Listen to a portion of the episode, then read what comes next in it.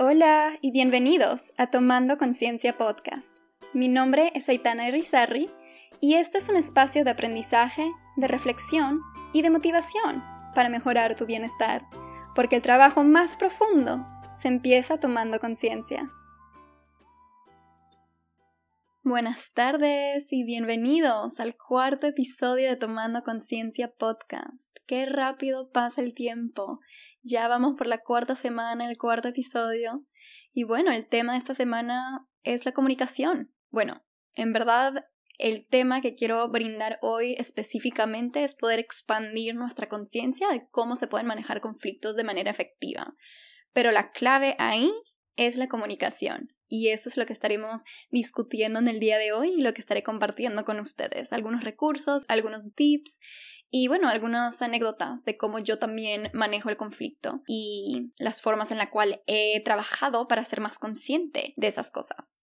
La mayoría de la gente no se sabe comunicar de forma efectiva. Y eso es porque tendemos a priorizar lo que nosotros queremos decir, nuestra perspectiva, nuestro lado de la historia, nuestras emociones. Y todo eso es increíblemente importante. Obviamente importa lo que pasa dentro de ti pero hay que también saber darle el espacio a la otra persona, porque muchas veces también nos encontramos en los zapatos de esa otra persona, ¿verdad? Garantizo que todos hemos pasado por esa frustración de sentir que no estamos siendo escuchados, porque tendemos a escuchar para contestar, no escuchar para entender. Y la escucha es una parte fundamental de la comunicación. Cuando no existe escucha, se crea conflicto. Y el conflicto no se va a resolver sin escucha no se va a resolver sin paciencia, no se va a resolver sin compromiso algunas veces. Así que aquí el mensaje que les quiero dejar es que la comunicación es clave en momentos de conflicto. Aprender a comunicarse en primer lugar reduce la probabilidad de que un conflicto ocurra en cualquier relación, porque no estás dejando el espacio al malentendido. Ahora, obviamente el conflicto es una parte natural de cualquier relación, ¿no? Ya sea en una amistad, entre tu familia o entre tu pareja. Es normal tener esos momentos donde pelean, donde no piensan igual, donde se sienten frustrados, enojados, decepcionados, de cualquier forma hacia la otra persona. Pero la clave ahí es ¿qué vas a hacer con todo eso? ¿Cómo vas a abordar esa situación? Y primero, yo creo que es importante darse cuenta de cómo uno maneja ese tipo de situaciones en el presente. Por ejemplo, yo soy muy consciente de que cuando alguien me empieza a alzar la voz o que alguien me empieza a hablar de manera agresiva, tengo una reacción interna que me lleva a cerrar la puerta a la conversación. O sea, instintivamente digo, ¿sabes qué? Ya no me interesa esa conversación y hago todo lo que puedo para terminar la conversación. Porque me incomoda, porque me siento muy frustrada. Y me pasa algo muy similar cuando la persona con la cual estoy hablando no tiene el mismo punto de vista o no llega a entenderme a veces escucho y me puedo llegar a cerrar a la conversación. Entonces, internamente tengo ese pensamiento de ya no quiero hablar y emocionalmente me puedo llegar a enojar porque reacciono a la agresividad que percibo de la otra persona. A veces me siento frustrada si la otra persona no me entiende o también puedo llegar a sentir esa necesidad de que la otra persona me comprenda. Entonces yo misma puedo empezar a hacer la voz porque siento que así es como una manera instintiva de, hacer que la otra persona te entienda, ¿no? De, de empezar a, hablar más y más fuerte, pero eso no, no hace nada. Y a pesar de no querer sonar agresiva en estos momentos, otros sí podrían percibir que lo estoy siendo. Aparte, a mí me apasiona mucho cuando hablo y la intensidad con la cual lo hago puede llegar a ser mucho para algunas personas que van a percibirlo de cierta forma. Y eso es súper importante porque tal vez no tengo esa intención de decir algo de alguna manera o actuar de cierta forma, pero si la otra persona lo está percibiendo de su punto de vista, puede haber un malentendido esa persona ahora va a reaccionar al significado que percibió de tus palabras o de tus acciones y no a cómo lo quisiste decir o hacer en primer lugar. Y ahí lo que salva ese malentendido es la comunicación. Pero si tú no tienes eso, el malentendido consume todo. Lo que quiero comunicar ahí con lo que dije sobre cómo yo experimento conflicto es que tengo conciencia de lo que está pasando conmigo internamente cuando me encuentro en situaciones de conflicto. Y eso es importante porque antes de que puedas buscar cambiar hacia una comunicación más efectiva, necesitas poder entender cómo te impacta el conflicto? ¿Qué pensamientos te vienen a la mente?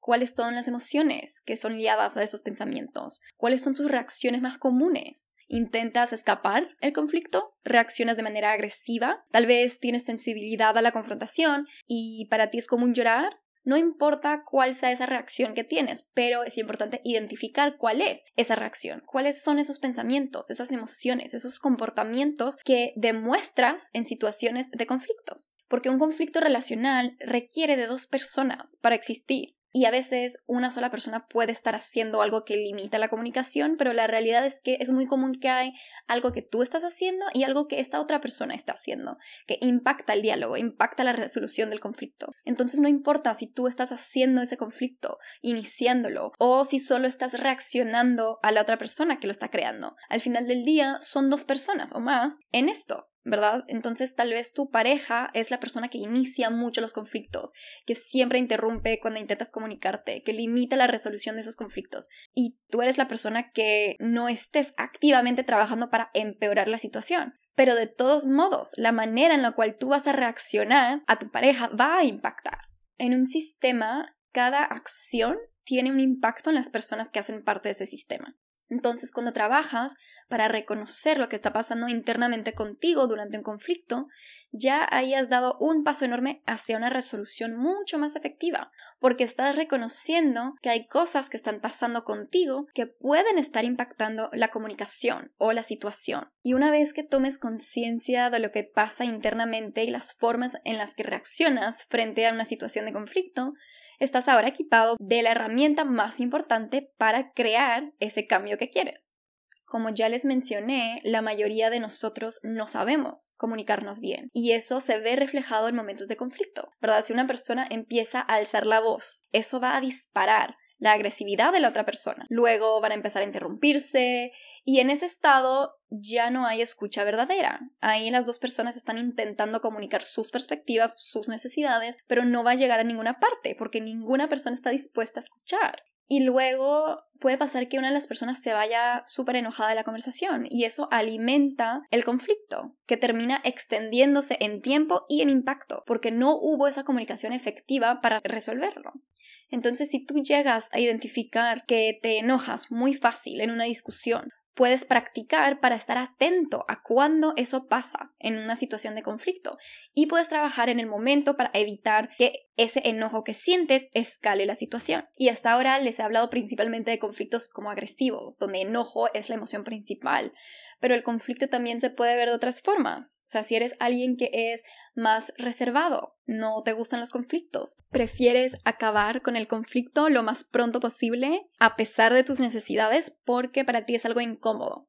Si tú eres alguien así, podría ser que estás manejando los conflictos de forma demasiado pasiva. Y eso tampoco es bueno porque estás ignorando tus necesidades a favor de solucionar un conflicto que realmente no se va a solucionar porque internamente vas a tener alguna reacción. Irritabilidad, frustración, rencor hacia esa otra persona, no importa, que puede llegar a resurgir después o que te termina consumiendo porque no te estás atendiendo de forma sana. Estás ignorando tus emociones, tus necesidades solamente para terminar un conflicto que de vuelta no va a estar realmente terminado porque tú vas a seguir sintiendo esas cosas. Darle la razón a la otra persona no significa que el problema se va a ir. Todo eso me lleva a reiterar la importancia de identificar cuál es tu manera de comportarte en momentos de conflictos. Ya cuando has hecho eso, puedes trabajar para mejorar cómo te comunicas con otras personas y desarrollar un plan de acción personalizado que vas a usar en momentos de conflictos para evitar que ese conflicto escale la situación. Y primero les quiero hablar de cómo mejorar la comunicación y luego vamos a pasar al plan de acción y les contaré un poco del mío para que tengan un ejemplo en el cual basarse cuando estén haciendo el suyo. Si retomamos el ejemplo de esa persona que es muy pasiva, no le gusta el conflicto y cada vez que uno surge su instinto es terminarlo lo más pronto posible, lo que probablemente resulta en aceptar y tomar la posición de la otra persona. Y paréntesis ahí porque eso se puede convertir muy rápidamente en una dinámica manipuladora donde la otra persona va a abusar de tu pasividad y luego eso se va a convertir en un patrón que fácilmente puede definir tu relación con esa persona. Pero tomamos el ejemplo de esa persona. Lo que ella necesita desarrollar en ese momento es comunicación asertiva. necesita desarrollar una forma de comunicarse que le permite defender sus propias necesidades, tomando en cuenta todavía la de otros, sin comportarse de forma pasiva o de forma agresiva. Entonces ahí la asertividad no solamente se tiene que notar en las palabras que vas a usar para comunicarte, pero también en tu lenguaje corporal, haciendo contacto visual con la otra persona para que esa persona entienda que lo que tú estás diciendo es importante. Tener un tono de voz firme que demuestra que estás hablando en serio y que la otra persona tiene que tomarte en serio. Muchas veces cuando sentimos frustración o enojo o decepción o cualquier emoción similar a eso, se nota en el cuerpo estás de brazos cruzados, los músculos tensos, tal vez tu cuerpo está orientado al lado opuesto de la persona con la cual te estás comunicando, con la cual estás teniendo ese conflicto. Y eso también envía un mensaje de que no estás abierto a la comunicación. Entonces, cuando aprendes a ser más consciente de tu cuerpo y que notes esos comportamientos que la mayoría del tiempo son inconscientes, puedes trabajar para enviar un mensaje diferente con tu lenguaje corporal. Intenta relajar tu cuerpo, intenta orientar tu cuerpo hacia la otra persona para enviar un mensaje de que estás dispuesta a escuchar, a comunicar, pero también a poder ser escuchado. La comunicación asertiva es una de las herramientas más valiosas que existe cuando se trata de resolver conflictos. Y la mayoría de las personas tienen que practicarlo porque están acostumbrados a comunicarse o de manera muy agresiva o de manera muy pasiva. Y atado a eso está también la importancia de poder poner límites, ¿verdad? Primero es identificar cuáles son esos límites que yo tengo, cuáles son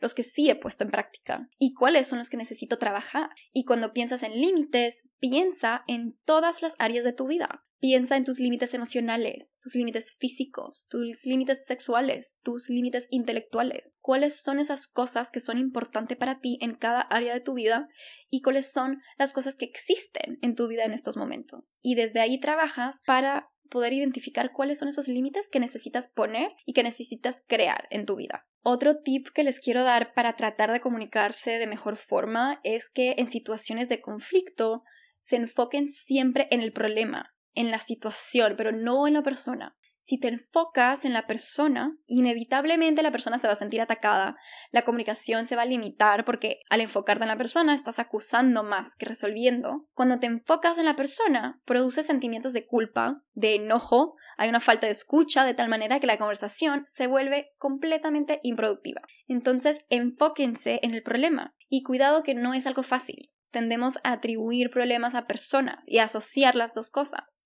ese enfoque es algo que se tiene que trabajar. Si te das cuenta que el enfoque no es el bueno durante un conflicto, pausa la conversación. No hay nada malo en decir, espérate, no nos estamos enfocando en lo correcto en estos momentos. Si queremos ser productivos con esa conversación, necesitamos enfocarnos en X problema, no en ti y no en mí. Y eso es algo súper poderoso. Solo con pausar estás evitando que la situación escale. Estás abriendo el espacio para lo que es importante y estás modelando comunicación efectiva para la otra persona.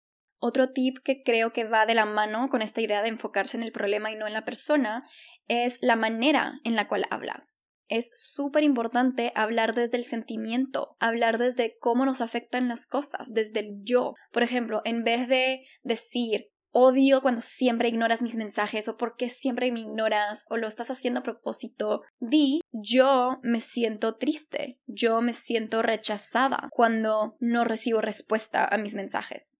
¿Ven la diferencia? Ahí no solamente estás asumiendo tus propios sentimientos de tristeza, rechazo, sino que también estás evitando generar culpa en la otra persona. Estás eliminando frases acusadoras que al final del día solo van a conseguir que la otra persona se ponga a la defensiva y se cierre a la comunicación. Ahí, cuando tú hablas desde el yo, desde decir yo siento esto cuando esto pasa, no puede haber manera negativa de tomarlo, porque no estás culpando, estás solamente expresando lo que tú sientes y lo que tú sientes es válido. Otro tip que les quiero dar para mejorar la comunicación es la escucha reflexiva. La escucha reflexiva es cuando estás en una conversación, escuchas a la persona y antes de contestarle le repites lo que dijo usando tus propias palabras hasta que la otra persona diga que entiendes. Y luego cambian. Tú compartes lo que sientes y la otra persona lo repite en sus palabras hasta que tú digas, sí, eso es lo que yo quiero decir. Y eso se puede sentir bobo, pero surgen tantos malentendidos en una conversación, porque cada vez que escuchamos a una persona estamos haciendo interpretaciones de acuerdo a lo que nosotros percibimos, que es el mensaje, y no a lo que es la realidad. Entonces ese ejercicio te quita la necesidad de asumir las cosas. Cuando tú repites en tus palabras, la otra persona te va a decir, eso es exactamente lo que estoy intentando decir, o no, lo que estoy intentando decir es esto. Y ahí desaparece el malentendido, porque se están dejando el espacio para ser escuchados y escuchar activamente. El último tip que les tengo para mejorar la comunicación en situaciones de conflicto es que trabajen hacia una solución. Estar en desacuerdo en cualquier relación es algo normal, ¿cierto? Lo que tienes que entender ahí es que lo importante es trabajar hacia una resolución. Y si no puedes llegar a una solución porque los dos tienen opiniones o sentimientos muy diferentes, entonces poder trabajar hacia un compromiso. Y los dos tienen que estar abiertos a eso. A veces se necesita compromiso, a veces no se puede llegar a una resolución perfecta de un conflicto, y eso está bien. A veces también podemos encontrarnos con situaciones de conflictos que no son tan importantes para nosotros, pero estamos ahí en el medio de la discusión y no importa porque yo tengo la razón. En esos momentos, aprende a cuestionarte. ¿De verdad es importante para ti ese desacuerdo? Porque si la respuesta es no, déjalo ir. No te está aportando nada y realmente no te importa. Entonces, ¿cuál es el punto de la discusión? A veces tenemos que elegir nuestras batallas y saber identificar cuando estamos peleando por pelear o cuando estamos peleando porque estamos defendiendo lo que queremos, lo que sentimos, lo que pensamos. Ok, ahora sí pasando al plan de acción. Y esto es una herramienta que yo uso porque yo sí soy una de esas personas que puede llegar a sentir emociones muy intensas durante un conflicto, porque me consumen y luego reacciono a la emoción en vez de actuar de manera más efectiva para la situación en específico. Y eso es algo súper común, así que si te identificas, ahí te va la forma en la cual puedes regular esto que te está pasando. Cada plan de acción se va a ver un poco diferente porque está basado en tus necesidades, está basado en lo que funciona para ti pero la estructura general es la siguiente. Primero, identifica la emoción que está surgiendo adentro de ti en el momento y la causa de la emoción. Por ejemplo, para mí es común experimentar o rabia o frustración enorme durante un conflicto. La frustración, por ejemplo, viene mucho cuando digo algo y la persona no me está entendiendo, o repito y repito y la persona no me está entendiendo, o no llega a ver mi punto de vista. Y eso me hace sentir ignorada, me hace sentir invalidada. Y yo estoy consciente de que eso está pasando dentro de mí en ese momento. Entonces, después de identificar la emoción y la causa de esa emoción, voy a conscientemente pausar la conversación y retirarme de la situación. Y la manera en la cual tú haces eso importa. No se trata de decir, ya no quiero hablar y y me voy ahí no estás comunicando lo que está pasando contigo y dejas a la otra persona confundida sin saber lo que está pasando, que probablemente va a sentir algo en respuesta, ¿no? Frustración, enojo, decepción a tu comportamiento y las cosas no van a mejorar. Cuando le pones pausa a la conversación, se trata de explicar, se trata de decir, ¿sabes qué? En este momento me estoy sintiendo muy enojada o muy triste o muy incómoda y sé que cuando me siento así no voy a poder participar a esta discusión de manera efectiva. Entonces prefiero tomarme un tiempo para mí en estos momentos, así que por favor continuemos esa conversación un poco más tarde para que pueda tener ese tiempo. Y ahí, cuando ya has explicado lo que está pasando contigo y lo que tú necesitas, Ahí te vas, te alejas de la situación, pero solamente cuando le has podido explicar tu intención a la otra persona, para que esa persona no malinterprete tu comportamiento. Después de que hayas tomado ese paso, se trata de regular la emoción que te produjo la situación. Yo personalmente pongo música con la que puedo cantar y me ocupo de cosas chiquitas, limpio, ordeno mi cuarto, también me gusta ser creativa, pintar o dibujar. Esas cosas me relajan, me producen calma y me van a ayudar a disminuir el sentimiento de rabia o de frustración que me vino durante la conversación. Y ahí se trata de usar alguna forma de autocuidado que funciona para ti. No tiene que ser eso. Para mí es ser creativa, es escuchar música, es ordenar el cuarto, pero para ti puede ser salir a caminar, meditar, hacer ejercicio, llamar a un amigo, acariciar tu mascota, escribir alguna reflexión en un diario. No hay forma correcta o incorrecta. ¿Qué es lo que a ti te va a ayudar a regular la emoción que sientes en el momento? Y ya después de que has podido regularte, puedes regresar a la conversación. Y está bien porque ya le dijiste a la otra persona que eso es lo que tú querías hacer. Ya hay esa expectativa de que van a volver a hablar de eso. Cuando retomas la conversación, ya lo haces con un estado emocional mucho más balanceado y eso también evita escalar la situación. Y también hay otras cosas que puedes agregar a tu plan de acción. Por ejemplo, alguna intervención si te llega a volver la emoción intensa en el momento. Puedes decirte, por ejemplo, ok, cuando me regresa la frustración, para evitar que me consuma en el momento de conflicto, voy a tomar cinco respiraciones profundas y voy a contar hasta 10 en mi cabeza antes de contestar o antes de seguir con la discusión. Y otra vez, eso es solo un ejemplo de lo que puedes hacer. Si hay otra cosa que a ti te funciona, úsalo. Lo importante ahí es que sea algo que te ayude a regular esa emoción intensa durante la conversación, porque tal vez estás en una discusión, en un conflicto donde no puedes tomar una pausa y irte a hacer cualquier tipo de autocuidado. Tal vez necesitas, por alguna razón X, resolver en el momento, poder terminar la discusión. Tal vez es importante para ti hacerlo. Entonces, si estás experimentando internamente esas emociones y no puedes salirte de la situación para poder tomarte el tiempo de balancearte, de regularte, ¿qué es lo que tú puedas hacer durante la discusión para disminuir esa intensidad. La respiración es una muy buena manera. Contar hasta 10 es una muy buena manera. Enfocarse en los detalles sensoriales es una buena idea. Cómo se siente tu jean, cómo se siente tu suéter en tus manos, cómo se sienten tus pies en el piso. El mindfulness es una buena manera de poder regularse porque estás enfocando tu atención en otras cosas. En vez de enfocarte en la emoción y en vez de enfocarte en la conversación, por un segundo te estás enfocando en las sensaciones de tu cuerpo, en las sensaciones de tu ropa, en las cosas alrededor tuyo. Y eso es importante. Tómate un minuto para hacerlo y luego regresa a la conversación.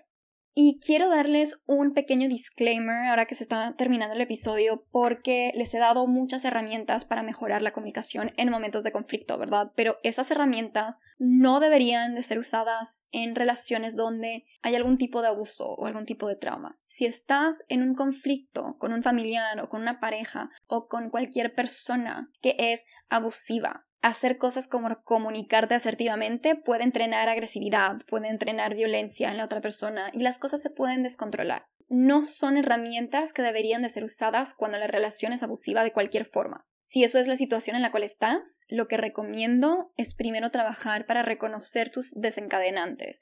¿Cuáles son esas personas, esas situaciones, esos estados de ánimo, esos lugares, objetos, pensamientos, comportamientos que entrenan el conflicto o el estado interno para que puedas evitar esos factores y reducir el riesgo hacia ti? Y en segundo lugar, si es que no quieres o si es que no puedes salirte de la relación o la situación por alguna razón, es formar tu plan de acción alrededor de la posibilidad de alguna emergencia. Entonces, identificando un lugar seguro donde puedes refugiarte si eh, empieza el conflicto y ves que no hay manera de resolverlo o un contacto al que puedas llamar también. Agregar también técnicas de grounding que te pueden ayudar a reducir la intensidad de las emociones y o las memorias intrusivas también en esos momentos.